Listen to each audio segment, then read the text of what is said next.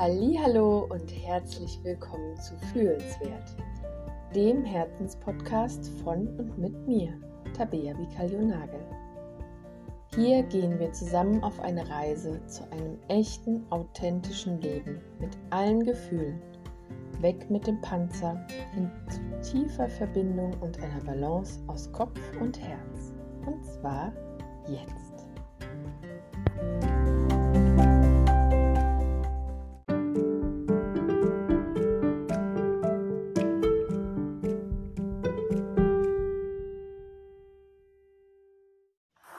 In der heutigen Folge geht es darum, die eigenen Grenzen erstmal zu erkennen, zu hinterfragen und dann gegebenenfalls aufzulösen. Und dazu möchte ich euch anhand meiner Geschichte einfach so ein bisschen erzählen, wie das bei mir dazu kam, dass ich einfach immer mehr Grenzen erkannt und damit wahrgenommen und aufgelöst habe. Und zwar war ich grundsätzlich in meinem Leben ganz oft so, dass ich meinem Bauchgefühl gefolgt bin und einfach Dinge gemacht habe, weil es mir wichtig war, sie zu tun. Und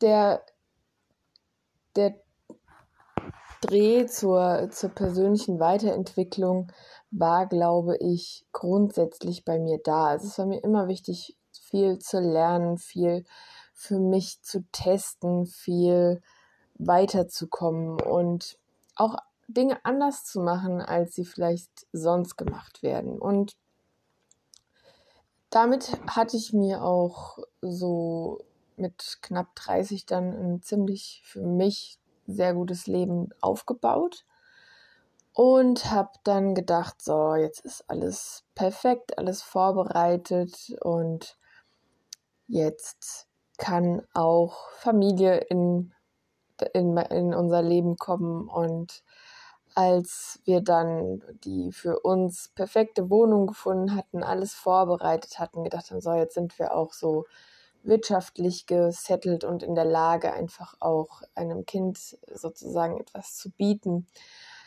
und ja, da haben wir an unserem vierten Hochzeitstag und Weltkindertag ähm, vor Freude weinend an unserem Tisch gesessen, weil direkt, als wir gedacht hatten, okay, jetzt könnte das losgehen, ähm, hat sich dann auch unsere erste Tochter angekündigt. Und das war natürlich äh, Wahnsinn, toll, Freude pur, mega, mega, mega. Und wurde dann sehr stark davon überschattet, dass meine Mama nach einer Krebserkrankung und der Chemotherapie und der ganzen Therapie, die eben äh, OP und so weiter, was eben gelaufen war, ähm, dann die Diagnose bekommen hatte, dass das eben trotzdem nochmal wieder gestreut hatte und dass das jetzt eben nochmal eine deutliche ja, eine, eine deutliche Verschlechterung der ganzen Situation, der Diagnose und Prognose bedeutet. Und das war für mich ein, äh, ein echt krasser Prozess, ähm, wo ich dann ein paar Tage später, also an dem Sonntag wussten wir, hey, cool, mega, wir sind so happy, ähm, ich bin schwanger.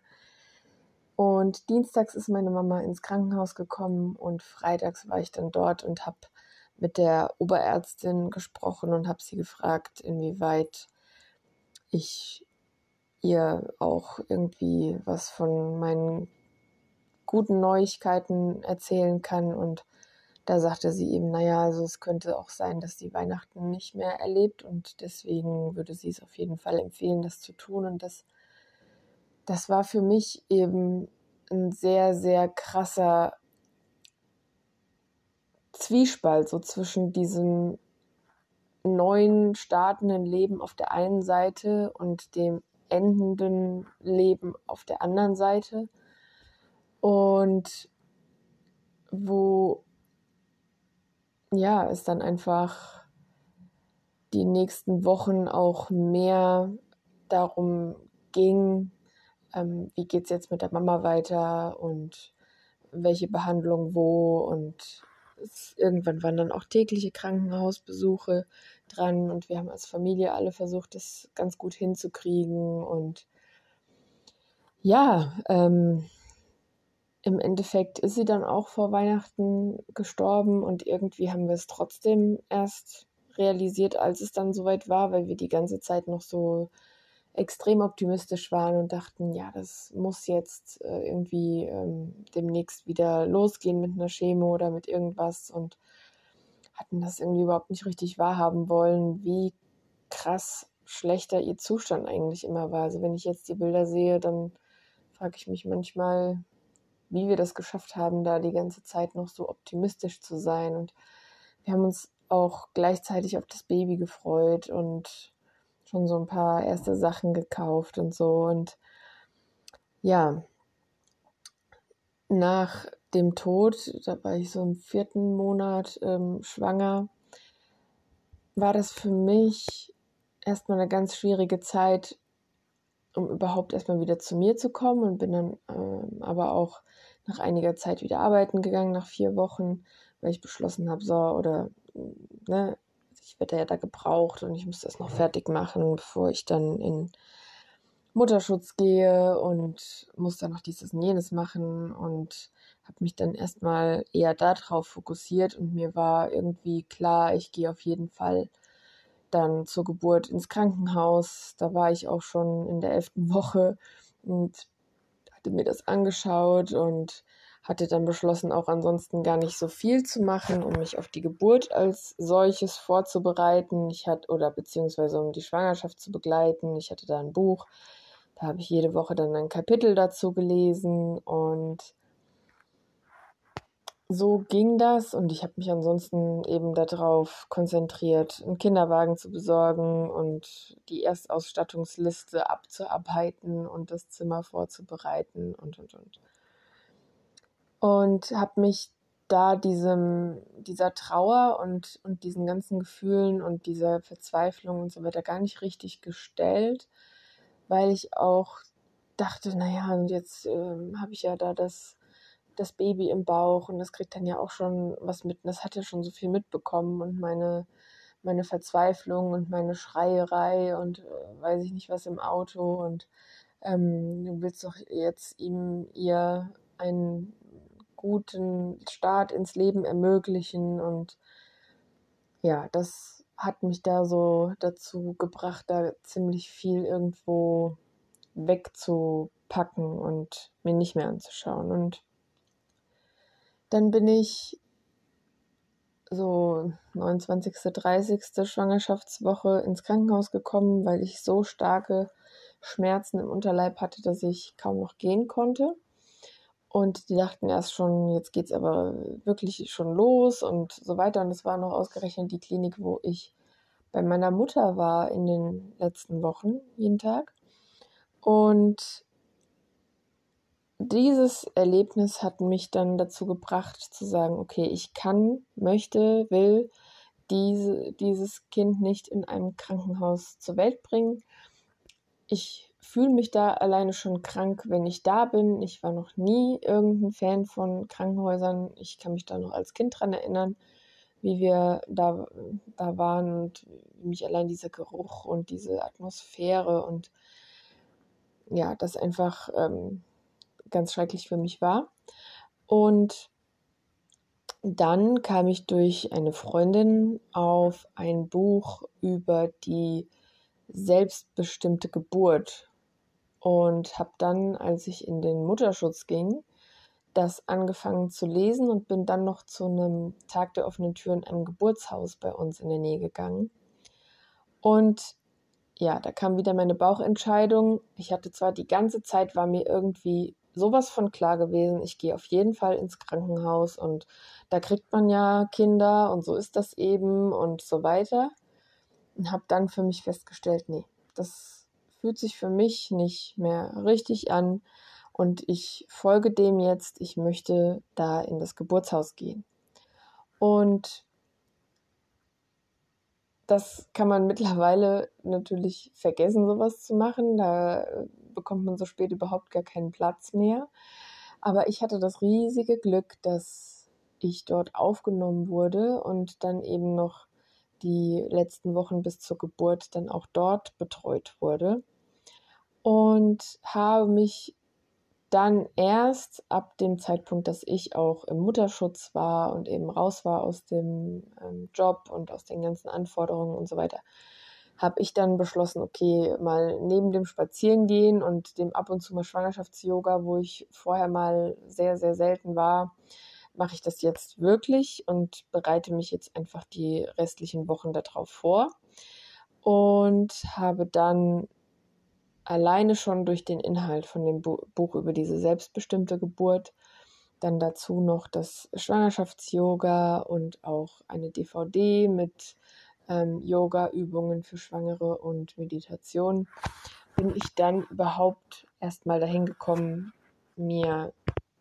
mich so richtig darauf vorzubereiten, auf diese Geburt und festzustellen, wie wichtig die innere Einstellung und diese mentale Vorbereitung ist für, für diesen, diesen Geburtsprozess und um da wirklich gestärkt reinzugehen. Und wir sehen das ja bei Spitzensportlern und beim, beim, bei, bei ja, eben großen Stars, wie die sich mit Trainern und ähm, mit Experten eben vorbereiten auf wichtige Events in ihrem Leben und habe dann erst dann verstanden, wie, wie wichtig das einfach ist, um entspannt zu sein, um da einfach zu vertrauen, dass alles richtig kommt, wie es eben kommt und die Dinge so anzunehmen, wie sie sind.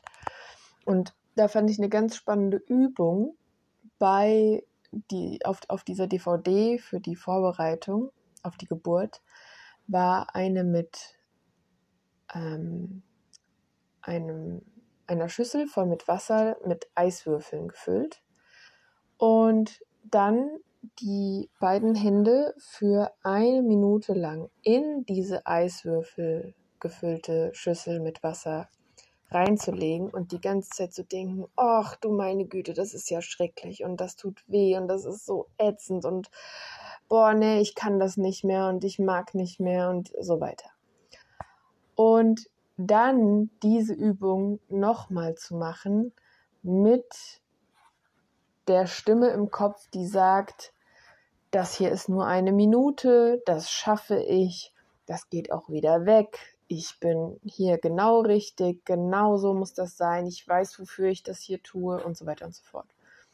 Und das zu fühlen und zu merken, was die Einstellung zur Situation für einen riesigen, riesigen Unterschied gemacht hat, das war für mich echt der Hammer. Und ja, im Endeffekt, ja, ich hatte dann auch noch ein äh, Hypnobirthing-Buch von einer Freundin bekommen, wo ich vorher auch gedacht habe, das ist also nichts für mich und ähm, das ist irgendwie äh, was Komisches und so weiter. Und habe dann mal auch da wieder diese Grenze und diese Ignoranz vor diesem Neuen sozusagen mal über Bord geschmissen.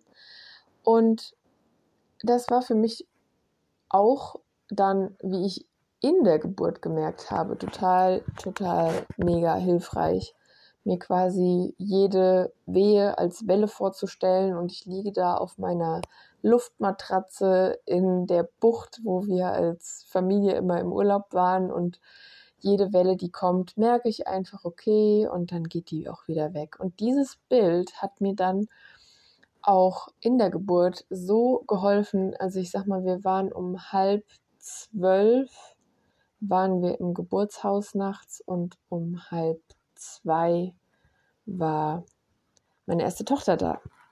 Und das war eine sehr schöne, auch äh, definitiv trotzdem immer noch schmerzhafte ähm, Erfahrung, aber ich habe halt nichts ansonsten gebraucht. Ja, also das war rein dieses ich weiß, dass jetzt gerade alles richtig ist und genauso kommt, wie es kommen muss. Und damit bin ich da sowas von gestärkt und voller Vertrauen und Selbstvertrauen und in so einem guten Start einfach da rausgekommen, dass ich damit dann schon gelernt hatte, okay, ähm, wow, das ähm,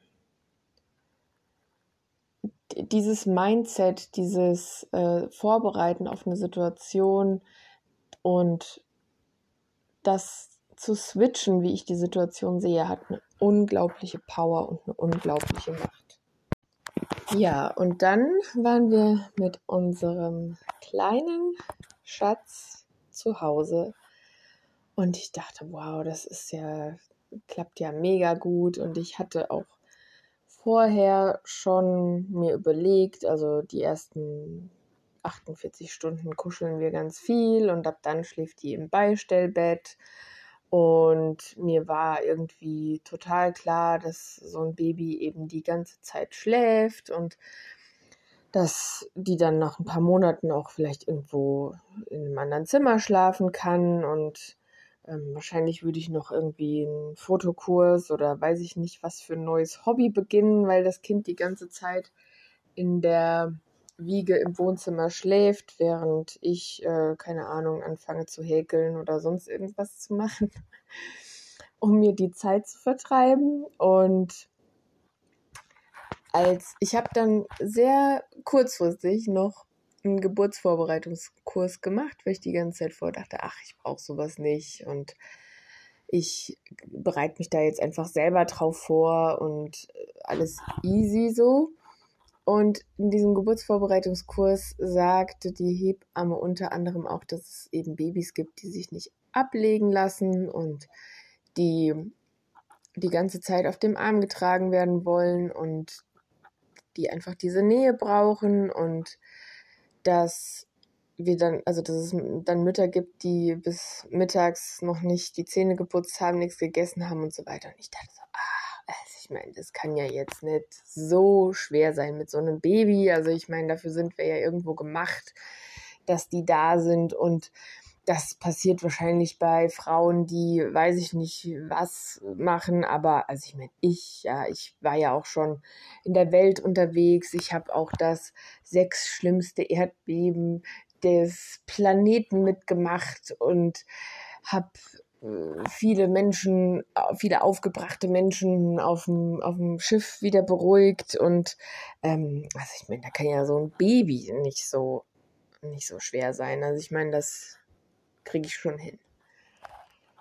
Ja, genau. Ähm, die ersten paar Tage waren schön und kuschelig und wundervoll. Und dann ging es los mit abendlichem, stundenlangem Schreien.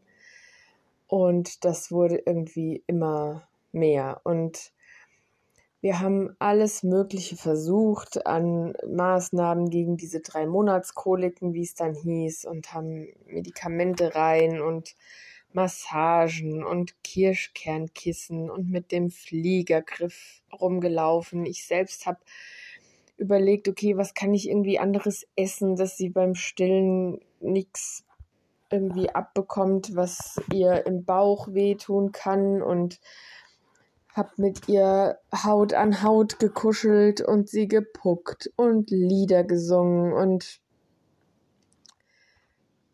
ja, es gab einfach nichts, was einfach geholfen hat. Also wenn man so wie ich vorher so ein sehr lösungsorientierter Mensch ist und wir ja auch irgendwo für so viele Dinge einfach schnell eine Lösung finden und dann shoppen wir das und am nächsten Tag ist es irgendwo angekommen und hilft dann in der Situation oder so. Das haben wir ja öfter mal drauf oder zumindest ich hatte das so drauf.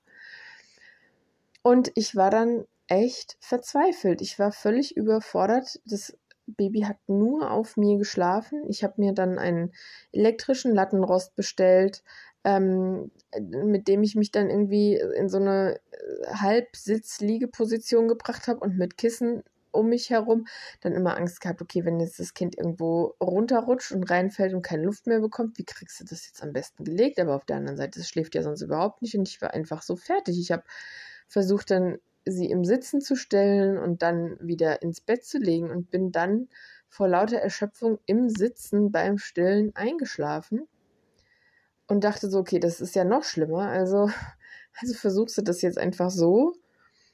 Und ähm, ich habe selber nicht mehr gegessen. Ich, also wenn ich mir irgendwann mal bis nachmittags die Zähne geputzt hatte, dann war ich schon so, wow, äh, mega. Irgendwie ab und zu mal duschen, okay, wow, klappt auch irgendwie. Ähm, und ja, äh, das war teilweise ist, ist sie vor lauter Schreien rot angelaufen und hat keine Luft mehr gekriegt. Und ich habe sie dann angepustet, sodass sie wieder angefangen hat zu atmen. Und ich dachte echt, ich krieg das nicht hin. Und mein Kind stirbt und ich kann hier nichts machen und ich bin hier alleine. Ich, mein Mann die ganze Zeit auf der Arbeit. Ich habe den teilweise dann mal, äh, aber jetzt auch nicht äh, wirklich oft, mal gemessen an dem, wie diese Situation war. Ich ihn angerufen. Ich habe gesagt, ich kann nicht mehr, ich kann nicht mehr. Du musst irgendwie nach Hause kommen. Und ähm, ja, ich, mein absolutes Tageshighlight war meine Mega-Hebamme, die mir alle Tipps und Möglichkeiten und alles mitgegeben hat, wie ähm, was ich irgendwie noch machen kann und die mir einfach auch zugehört hat. Also wenn du das jetzt hörst, Julia, vielen, vielen, vielen Dank nochmal dafür. Das äh, war echt meine Rettung. Und ähm, wodurch ja, ich dann angefangen habe auch zu lesen. Also ähm, sie hatte mir dann auch Bücher empfohlen. Ich gedacht, ich habe vorher gedacht, dass ich brauche ja keine Bücher lesen dafür. Ja, also die Leute, die übertreiben das ja total. Das müssen wir doch irgendwie im Blut haben und so weiter. Also ich meine, wir hatten irgendwann mal überlegt, uns Wasserschildkröten zu kaufen. Und was habe ich als erstes gemacht? Ich habe mir ein Buch gekauft über Wasserschildkröten und habe dann beschlossen, okay, nee, das ist nichts für uns. So, und irgendwie, crazierweise, beim Thema Kinder dachte ich, das habe ich irgendwie so drin. Ich brauche dafür ja nichts.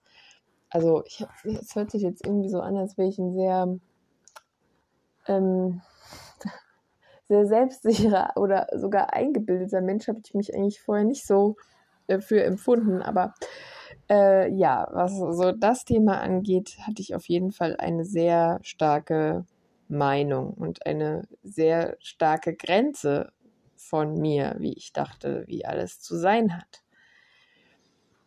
Und ja, ich habe dann eben versucht, ich habe alles Mögliche gekauft, was wippt in allen Richtungen und machen und tun und ähm, habe versucht, über solche Dinge eben Lösungen zu finden. Und ja, Schnuller konnten wir vergessen, Kinderwagen ging gar nicht.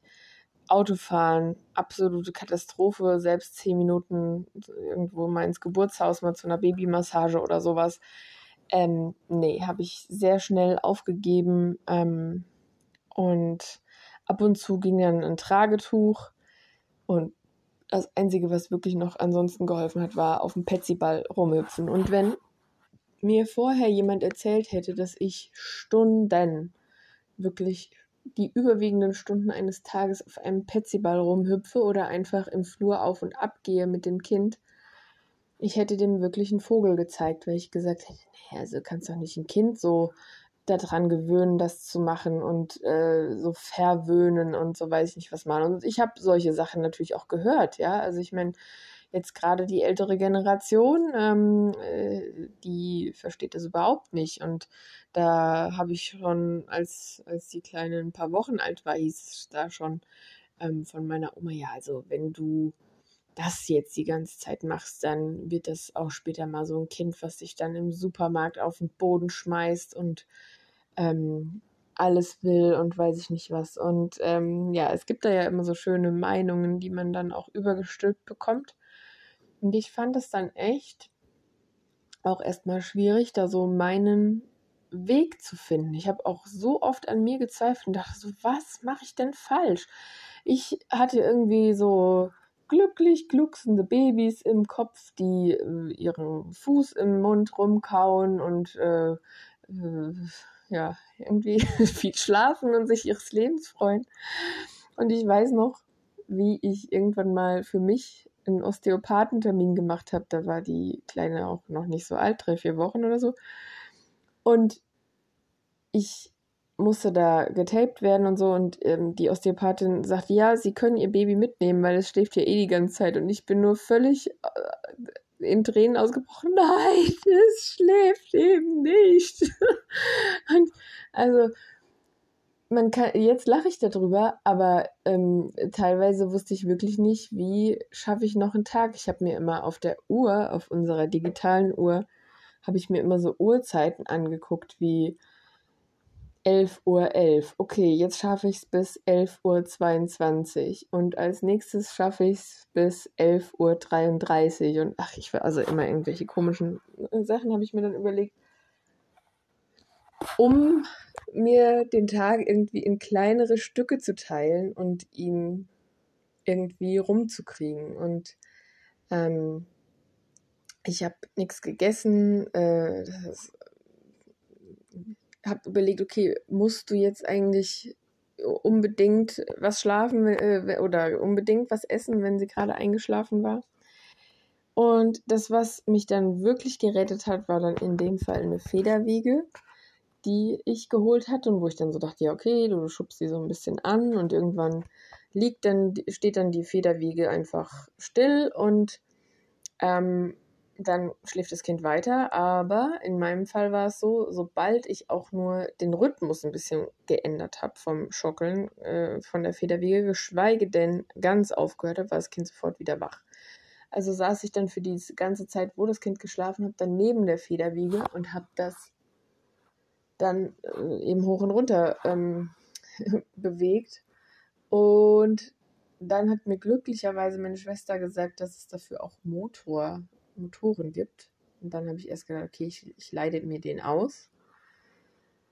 Und nachdem ich dann das erste Mal wirklich so mal anderthalb Stunden hatte, wo das Kind einfach da drin geschlafen hat und mit diesem Motor angeschaukelt wurde und ähm, ähm, ja, tatsächlich einfach mal in Ruhe da drin geschlafen hat, ähm, habe ich erstmal auch so gedacht, okay, was mache ich denn jetzt? Esse ich jetzt? Schlafe ich jetzt? Räume ich jetzt was auf? Äh, dusche ich jetzt? Was, was will ich? Was, was brauche ich? Was brauche ich eigentlich? Also, und ich habe dann immer mehr angefangen, immer mehr zu lesen, immer mehr zu lesen und eben zu verstehen, wie funktioniert so ein, so ein Kind, wie funktioniert so ein Baby eigentlich, also wie funktioniert vor allen Dingen mein Baby und ähm, besonders als sie dann so zwei, drei Monate alt war, mh, mm, hat sie auch noch vor ihrem Papa gefremdelt, weil der natürlich also von halb elf morgens bis Mitternacht weg war. Und das heißt, ich war dann die Einzige, bei der sie sich beruhigt hat. Also ich habe das in der ersten Zeit gemerkt, wenn wir Besuche hatten, ich kannte das ja so, wenn Besuch kommt, dann kriegen die auch mal das Baby auf den Arm und gut, das hatte ich jetzt schon durch den Geburtsvorbereitungskurs gelernt, dass es auch Babys gibt, die damit einfach überfordert sind. Ähm, aber ich habe das bei ihr wirklich gemerkt, dass wenn wir Besuch hatten über den Tag, dann war es abends noch viel schlimmer. Und sogar äh, als ich dann gesagt habe, äh, nach den ersten Tagen, als ich das gemerkt habe, okay, ähm, jetzt bleibt das Kind mal nur bei mir und geht nicht zu irgendwem noch auf den Arm oder so. Ähm, was ich dann ja auch verstanden habe, wie herausfordernd das für das Kind ist, nachdem das eben vom, von der absoluten All-Inclusive äh, super Verpflegung und alles ist mega super duper im Bauch eben rauskommt und erstmal in dieser Welt zurechtkommen muss. Und habe dann eben auch das alles schon, schon weggelassen, dass sie bei irgendwem auf dem Arm war oder so. Ähm, aber als dann auch noch ähm, der Papa weggefallen ist und auch mein Papa wollte sich als Opa da ähm, viel mehr engagieren, aber es war einfach nicht möglich, weil sie dann noch viel schlimmer und noch viel länger und noch viel mehr dann abends gebrüllt hat. Und ich dann dachte, okay, es hilft ja alles nichts. Also dann, dann schaffst du das jetzt irgendwie, dann gehst du da irgendwie durch und ähm, habe aber auch ganz oft gedacht, was, es kann doch eigentlich nicht so schwer sein. Warum kriege ich das nicht hin? Ähm, was mache ich äh, falsch? Warum sind andere Mamas entspannt äh, im Bäcker und äh, haben ihre Babys im Autositz äh, daneben liegen und so weiter? Und ja, ich kriege das nicht hin. Und als mir eine, eine Kinderärztin oder nee, eine Stillberaterin war das, genau, in meiner Stillberatung war ich auch, gesagt hat, ich könnte ja auch ähm, mal bei der Schreiambulanz nachfragen nach Hilfe. Da war ich so richtig irgendwie so richtig gekränkt. So, ich muss es doch hinkriegen mit meinem Kind. Und das ist sowas, wo ich im Nachhinein denke, boah, was für ein Bullshit. Warum habe ich nicht einfach nach Hilfe gefragt und nicht einfach irgendeine Hilfe angenommen? Auch von, von Menschen, die da nochmal mehr spezialisiert drauf sind, die da mehr, ähm, mehr Erfahrung mit haben. Und ähm, ja, das war eine Grenze, zu der ich zu der Zeit eben nicht bereit war, sozusagen, die zu hinterfragen. Und wo ich jetzt nur jedem die große Empfehlung geben kann, hinterfrage mal diese Grenze und überlege mal, ob es nicht vielleicht wirklich für dich besser ist, einfach auch mal nach Hilfe zu fragen, einfach mal Hilfe anzunehmen und insbesondere mit Kindern. Es ist so ein crazy ride, auf dem man sich einfach nicht wirklich vorbereiten kann. Ich weiß, wie ich darüber nachgedacht habe bei meinen Stunden auf dem Petsy-Ball, wie meine Vorstellung vorher war und mein äh, meine Realität dann aussah. Und ich so gedacht habe, ey, das ist, als würdest du nach einem Tag Praktikum, so sozusagen von dem, was du mal hier bei einer Freundin mitbekommen hast oder ähm, da mal gesehen hast, ähm, würdest du die Geschäftsführung für ein Unternehmen, also mir als, als Führungskraft war quasi dieses Bild äh, ganz hilfreich, als würdest du dann nach einem Tag Praktikum gesagt kriegen, so, Sie sind jetzt Geschäftsführer, Sie haben jetzt hier Verantwortung für Menschenleben ähm, und los geht's. Und ohne irgendeine Vorbereitung, ohne irgendeine Ahnung, was jetzt zu machen ist. Und ja, dann wuschelst du dich irgendwie dadurch. Ne? Und dann kam ich durch ähm, das Wundsein von meinem Kind an meine Grenze zum Thema Stoffwindeln. Ähm, wir hatten ein paar Wochen vor der Geburt hatten wir mal so einen dreistündigen Kurs gemacht, erste Zeit mit dem Baby, um schon mal so Wickeln zu machen und, und all so ein Gedöns. Und da hatten die auch unter anderem Stoffwindeln vorgestellt. Und einige in dem Kurs waren da auch sehr interessiert dran und haben so viel nachgefragt. Und von dem, was mir äh, die Hebamme da erzählt hatte, von wegen, äh, man müsste die dann noch äh, einweichen über mehrere Tage und die dann so und so waschen und dann bedeutet das dieses und jenes und so weiter. Da habe ich so gedacht, boah, wer kommt denn auf die Idee, sowas zu verwenden. Das ist ja von Anno irgendwann. Ja, wer schafft das in seinem normalen Alter oder beziehungsweise wer will das überhaupt, sowas zu machen? Ja, ja wieder so eine Grenze in meinem Kopf, so ein äh, Ignoranz gegenüber Neuem und ja, da merke ich gerade wieder, wie krass das einfach ist, wenn so ein Kind ins Leben kommt und einfach alles, alles, alles in Frage stellt und auf den Kopf stellt, was wir so teilweise in unserem Kopf haben. Ne? Auf jeden Fall war der Po halt immer mega wund und meine Hebamme sagte dann, hier, probier doch mal Stoffwindeln. Und dann habe ich gedacht, boah, nee, auf gar keinen Fall. Und dann habe ich aber immer während ich dann so auf dem Petsyball am Schockeln war und wenn es mal irgendwie nicht die ganze Zeit nur Geschrei war und Gedönse, ähm, habe ich dann eben auch angefangen darüber zu lesen, was das bedeutet mit Stoffwindeln, weil ich wollte natürlich auch, dass es ihrem Po besser geht und all das nackt strampeln lassen und Cremes drauf und was es da alles an tollen Sachen gibt, hat, hat, hat halt nichts geholfen. Und dann bin ich eben immer mehr in diese Infos gekommen, was es sozusagen für moderne Stoffwindeln gibt und welche Möglichkeiten und welche Systeme und so weiter.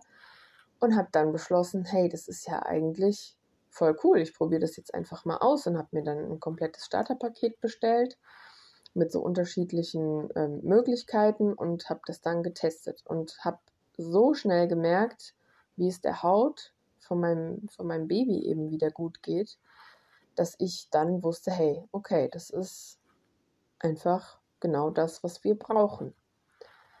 Also wieder eine Grenze gesprengt und festgestellt, dass durch das Ausprobieren von was Neuem einfach was viel Besseres gekommen ist. Mal ganz abgesehen davon, also ich habe dann auch, ähm, bin dann noch durch ähm, diese, dieses Thema dann noch auf Blogs gekommen, wo so toll beschrieben wurde, wie kindliche Entwicklung funktioniert, sozusagen funktioniert.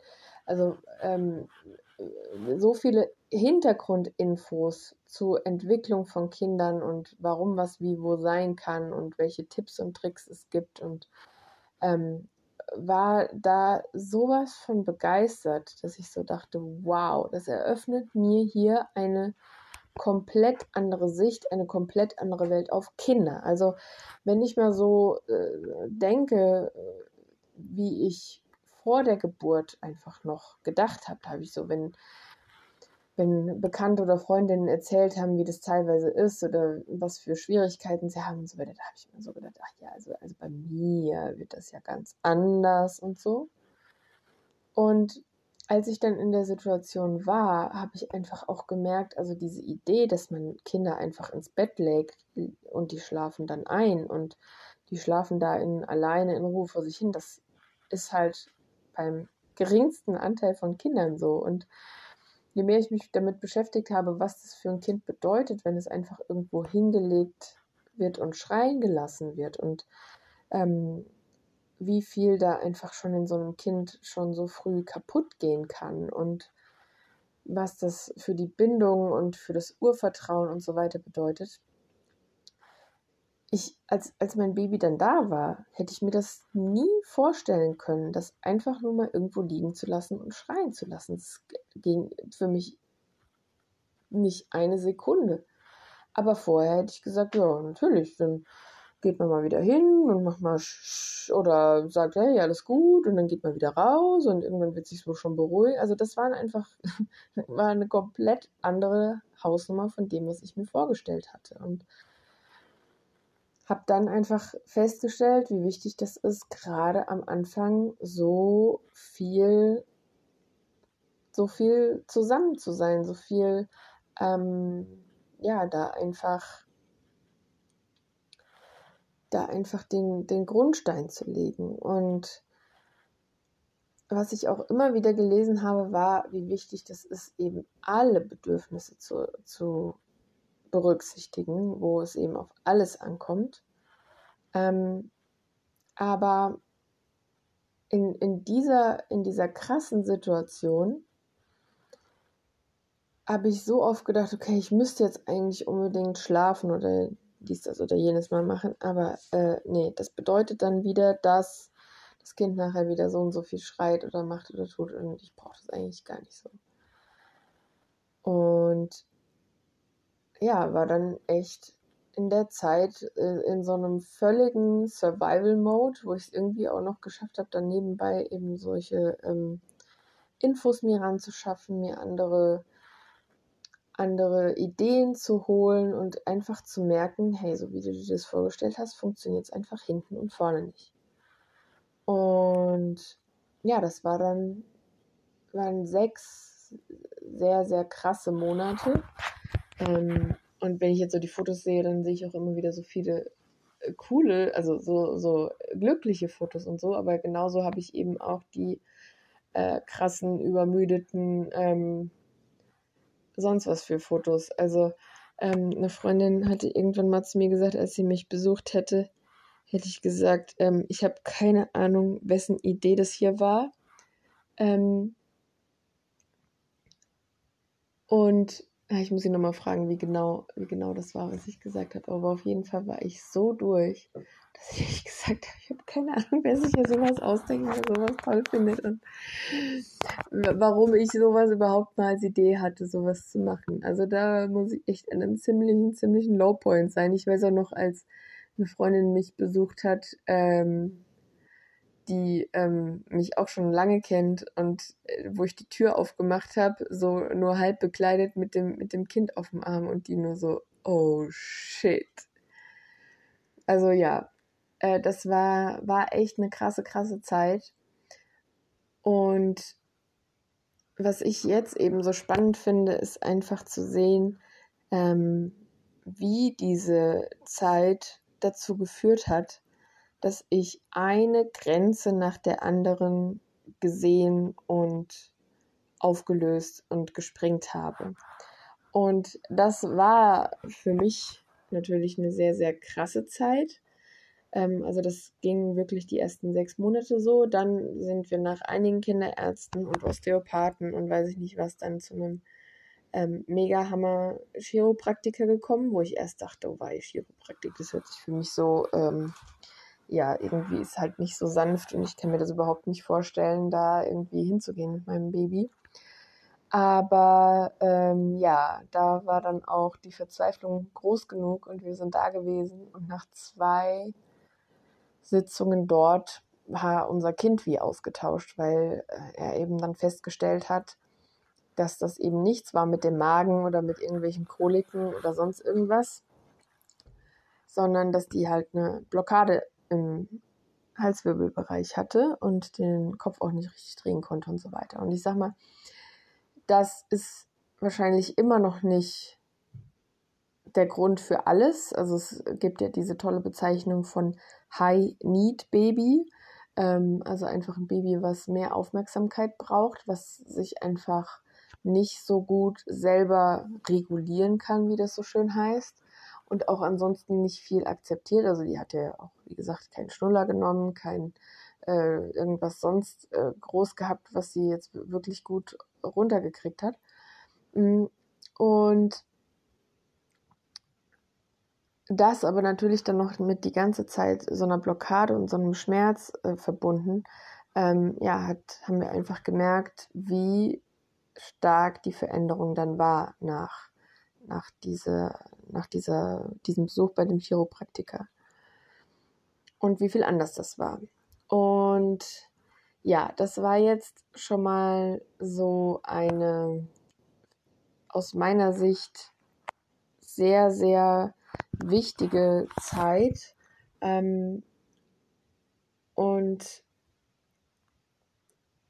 was ich so als Fazit sozusagen einfach mal mitgeben möchte, ist, ähm, auch ohne so eine Ausnahmesituation, für mich war das einfach eine sehr, sehr krasse Ausnahmesituation, einfach mal anzuschauen, okay, ähm, wo habe ich eventuell Herausforderungen und wo kann ich einmal schauen, ob es da vielleicht irgendeine Grenze gibt in meinem Kopf, die mich daran hindert, etwas anders zu sehen, mir etwas andere Infos zu suchen, mich mit anderen Menschen zu connecten ähm, oder eben gezielt daran zu arbeiten, dass ich eine andere Bewertung von der Situation habe, wie jetzt dieses, diese Übung sozusagen mit den Eiswürfeln ähm, darstellt.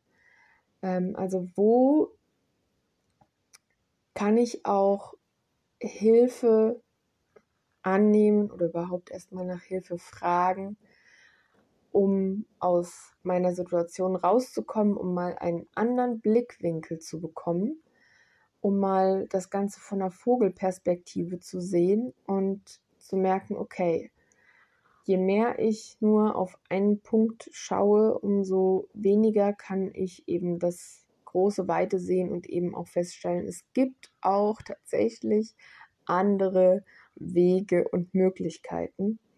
Und wie sehr unterdrücke ich Gefühle von mir, wie sehr unterdrücke ich Bedürfnisse, die mir eigentlich wichtig sind. Ähm, und im Endeffekt geht es aber doch anders. Es muss nicht unbedingt so sein. Danke, dass du dabei warst bei dieser neuen Podcast-Folge von Fühlenswert. Ich freue mich über alles Feedback, über Fragen, über wie kann ich dir weiterhelfen und freue mich schon auf die nächste Folge von Fühlenswert.